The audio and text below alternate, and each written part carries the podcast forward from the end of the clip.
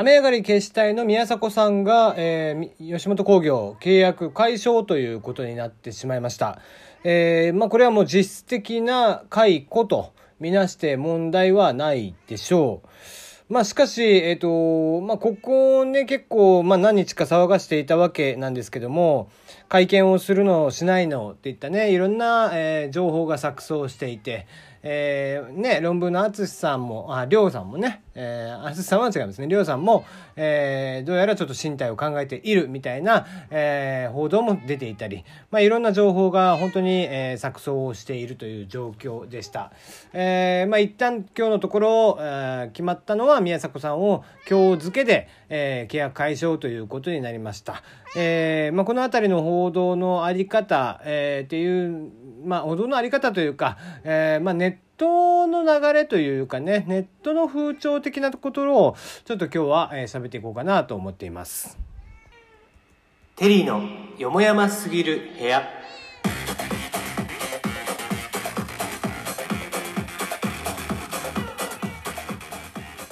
改めましてこんばんは、テリーでございます。えー、いかがお過ごしでしょうか、えー、昨日のですね、えー、まあ、凄惨な事件ありましたが、えー、まだちょっと、えー、犠牲者の方がちょっと死者の方が増えていってしまっているということで、えー、まだまだ予断を許さない、えー、状況ですがお一人でも本当に、えー、多くの方が助かっていただきたいなと思っているところでございます。まあ残念ながらですね過去の、えー、データとか、えー、資料とかっていうのもやっぱり、えー、一切、えー、当初ね、火事があそこであったっていう段階からネットの方では、えー、あそこがほとんど制作のメインそしてデータとかを蓄積している部分になるので、えー、過去分もおそらくなダメになるんじゃないかっていう声は、えー、上がっていましたが案の定ということだったようですね。うん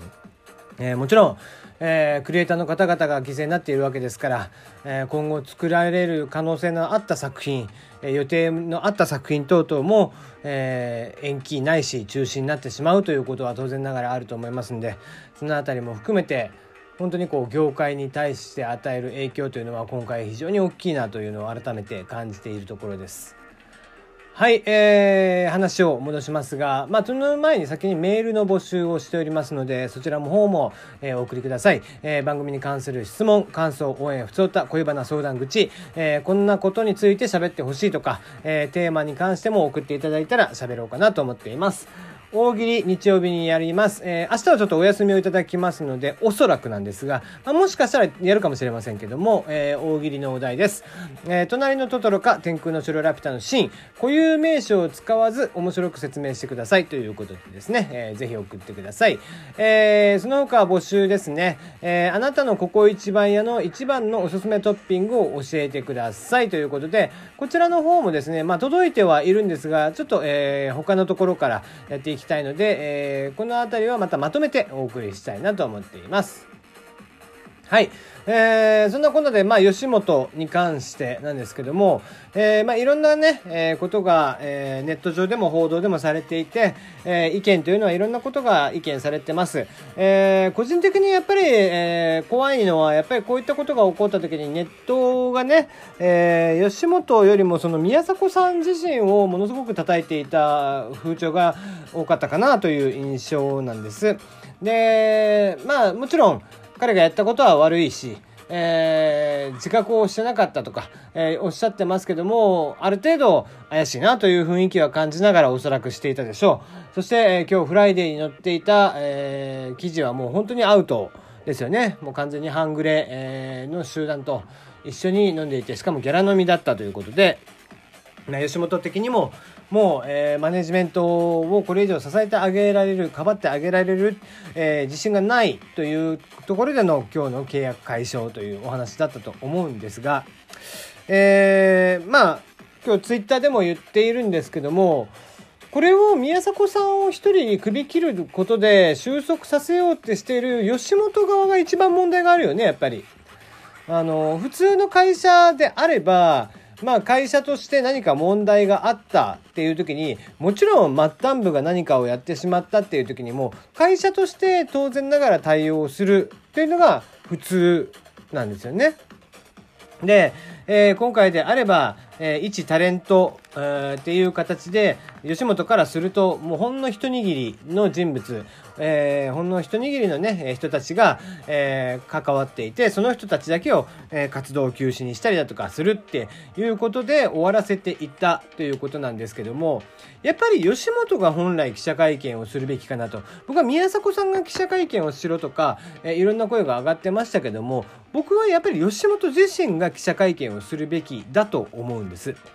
えー、運営者責任という言葉がね我々、えー、ここうコンテンツを扱う側、えー、メディアを扱う側といえばいいかなプラットフォームとか、えー、扱う側っていうのはやっぱり運営者責任っていうのがあるわけですよね。何か問題が起こった際それを運営者の責任として、えー、状況説明をし何が起こったのか、えー、そしてそれに対しての対応策、えー、現在どういうふうにやっています。現在の状況等々ね。で原因を追求していきますとそして、え、後日第三者委員会を立ち上げてなのかそれとも自分たちで解明した、え、原因そして対応策なのか分かりませんが改めてそれを発表するというのが、まあ、本来、え、会社として起こった、時の、え、トラブルの対応の仕方ですよね。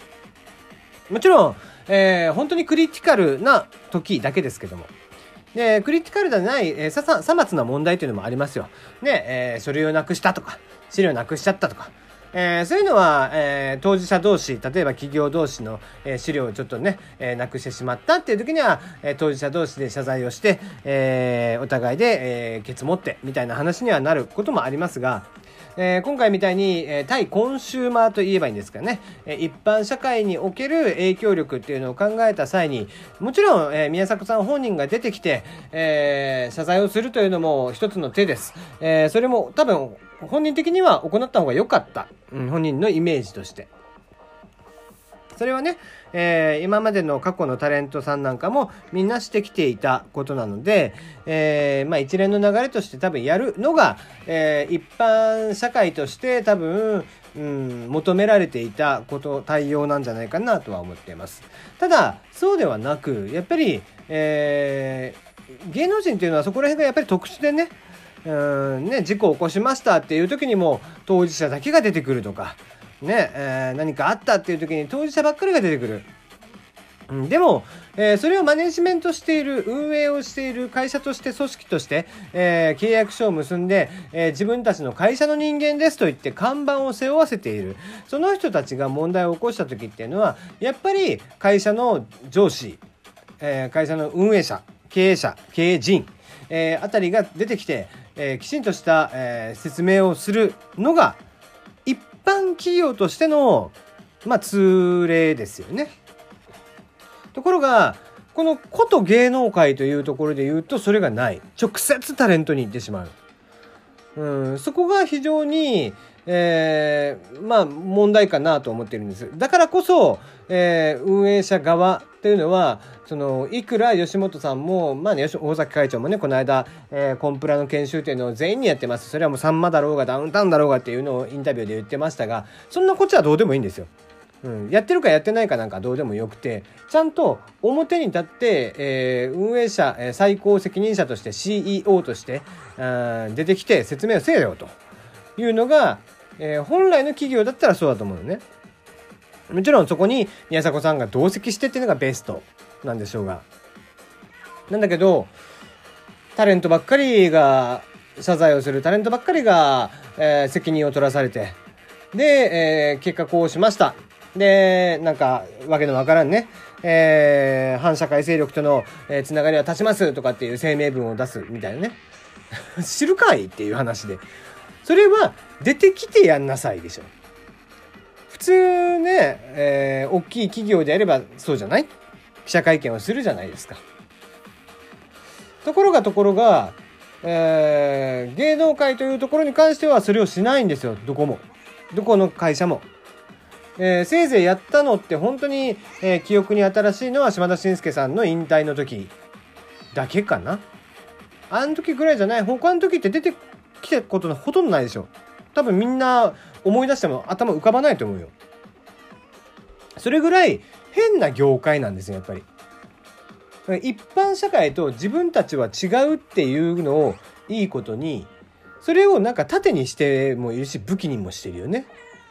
うん、それじゃあいつまでたっても、えー、芸能界の体制っていうのは治んない。今回幸いにして、えー、 SMAP の件とかがあって独禁法の対象になるというのを多分皆さんもね、えー、芸能界が独禁法の対象になっていたというのを初めて知ったと思います。えー、これは2018年2月の法改正によって独禁法というのが、えー、一般企業だけでなくプロ野球選手とか個人事業主を雇う、えー、ところですねタレント事務所なんかもそうそういったところも対象になったというのがある。えー、それによって、えー、このタレント事務所というのも今後、えー、どっかしらが引退をしたどっかしらがね、え、フリーになったとかっていう時にその人を干してって、え、うちのキャスティングとバッティングさバッ,、ねえ、バッティングさせないでとかっていうのを言えなくなったっていうのがありますが、え、そういったこととの、え、流れによってやっぱり一般企業とその芸能事務所というのもさほど本当は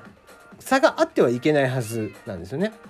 いくら芸能界というものがずっと闇社会から、えー、分離をしてきて、えー、今の形になったとはいええー、それをね、えー、良しとしてないくせに未だにそれを傘にしているというのはやっぱり大問題なんですよね。自分たちのことは自分たちで自重をしない自重作用を起こしてきれいにしていかなきゃいけないわけなんですがそんなことが一切できない企業なんですからね。えー、なので、まあ、各、えー、事務所さん、そして、えー、まあ、顧問弁護士とかおそらくついていると思いますが、そういった事務所さん、えー、ね、弁護士事務所さんとかも含めて、えー、この体制というのを本当に見直していただき、うん、タレントさんだけが、えー、バカを見る、タレントさんだけが責任をかぶらされるという事態、えー、はちょっと見直していただかないと、こういった問題というのはやっぱり、えー、まだまだ尾を引いているし本当になくなってはいかないのかなという気がしています。それはドラッグなんかもやっぱり同じですね。うん。えー、芸能人のコンプライアンスに関する、えー、懸念というのはまだまだ消えないんじゃないでしょうか。